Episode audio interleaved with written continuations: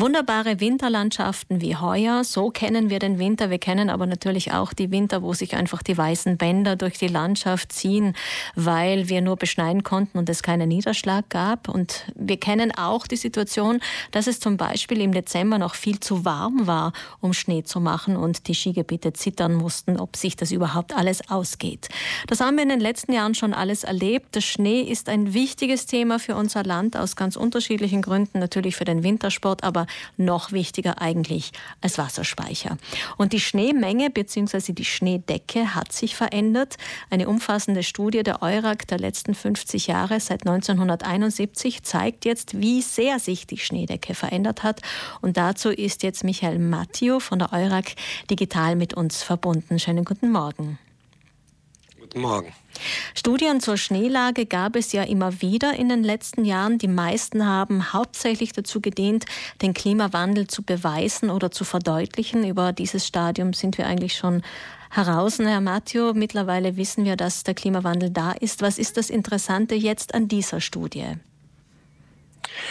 Also in unserer Studie haben wir Institutionen und Wissenschaftler aus dem ganzen Alpenraum zusammengetrommelt und haben das erste Mal den gesamten Alpenraum untersucht und zwar flächendeckend, so detailliert wie bisher noch nie. Wir haben über 2000 Stationen, also Messstationen von Schneehöhe gemessen, mit ausgewertet, für klimatologisch und 800 davon hatten Zeitreihen über die letzten 50 Jahre, wo wir die Veränderungen dann robust feststellen konnten.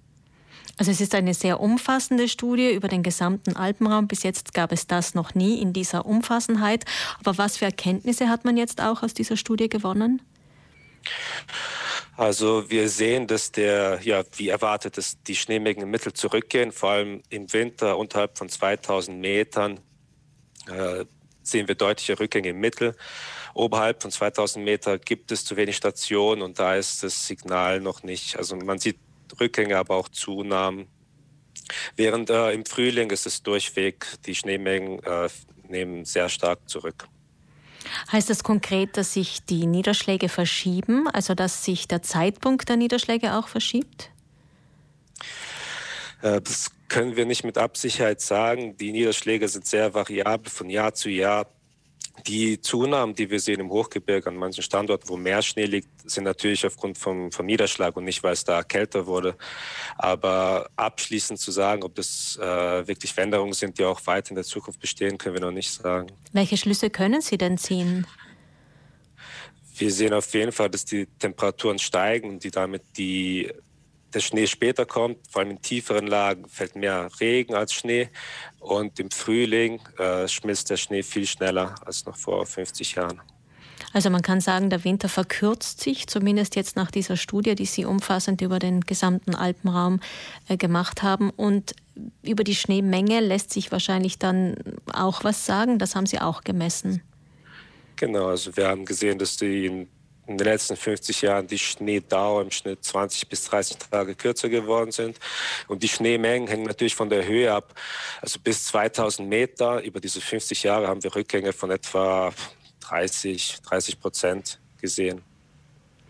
20 bis 30 Meter, ne? Ja, 20 bis 30 Tage, das ist eigentlich fast ein Monat. So hat sich der Winter verkürzt.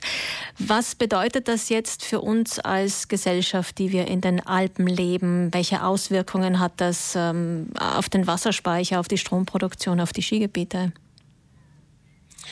Ähm, also der Schnee als Wasserspeicher speichert den Niederschlag im Winter und der ähm, schmilzt dann im Frühling und Sommer und sorgt dann für, für Feuchtigkeit oder für Abfluss in den Flüssen. Wenn das, der Schnee jetzt weniger Schnee gespeichert wird und auch noch früher schmilzt, dann verschiebt sich die, die Wasserverfügbarkeit innerhalb vom Jahr. Und das betrifft sowohl uns hier in Südtirol, die dann wieder mit Strom produzieren, aber auch flussabwärts. Wenn man sich die ganzen Alpen betrachtet, da gibt es die Po-Ebene, die von dem Wasser aus, der, aus den Alpen lebt, für die Landwirtschaft oder auch für, für andere Nutzen. Somit können wir eventuell fürchten, wenn, wenn das weiter so geht, dass äh, Trockenheit, Trockenheiten sich verschlimmern könnten. Mhm. Hat das Auswirkungen auch auf die Skigebiete? Der natürliche Schnee für die Schneegebiete ist jetzt macht zwar das Skifahren schöner, aber für die Skigebiete sind eigentlich fast wichtiger zu wissen, ob man Schnee produzieren kann, ob die Bedingungen dazu passen. Auf der anderen Seite hängt das natürlich auch wieder mit dem Wasserspeicher zusammen. Also wenn wir weniger Wasserspeicher in Form von Schnee haben, muss man vielleicht anders reagieren, um das Wasser zu speichern, um Schnee dann produzieren zu können. Vielleicht gibt es diesen Zusammenhang. Ja, den gibt es, ja, wenn, wenn, wenn, wenn man das, das Wasser direkt am, am Berg speichert und die nicht äh, hochpumpen muss, ja. Welche seriösen Empfehlungen können Sie als Wissenschaftler jetzt geben?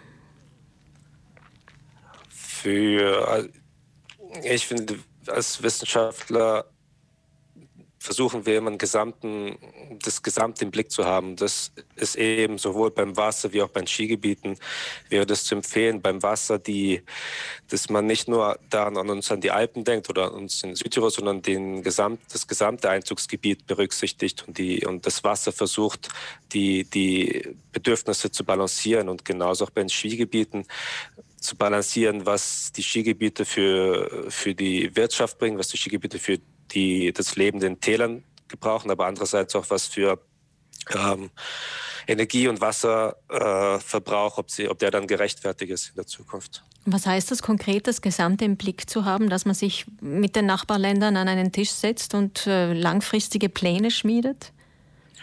Also anfangen könnte man schon im, innerhalb von, von im, eigenen, im eigenen Haus, sich dann die verschiedenen Parteien an den Tisch zu setzen, von, von Naturschutz, von, von Wissenschaft, von Klimaforschern, von Wirtschaftsvertretern des, und von der lokalen Bevölkerung, dass man im Austausch steht und dann eventuell abwägen kann. Ich meine, wir als Wissenschaftler können keine Abwägung geben. Wir können zeigen, was wir warten, was wir sehen.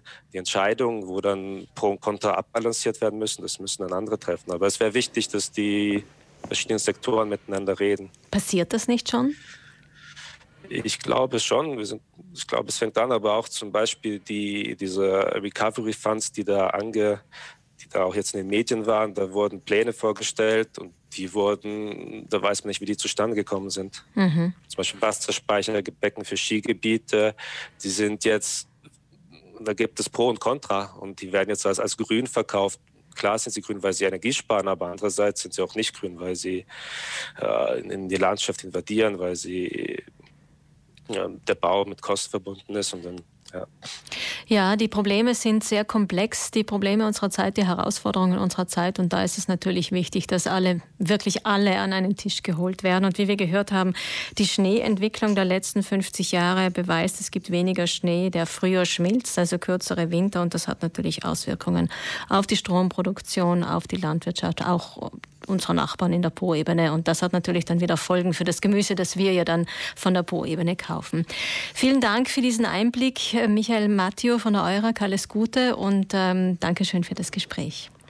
Ja, bitte. Dankeschön. Schönen Tag noch.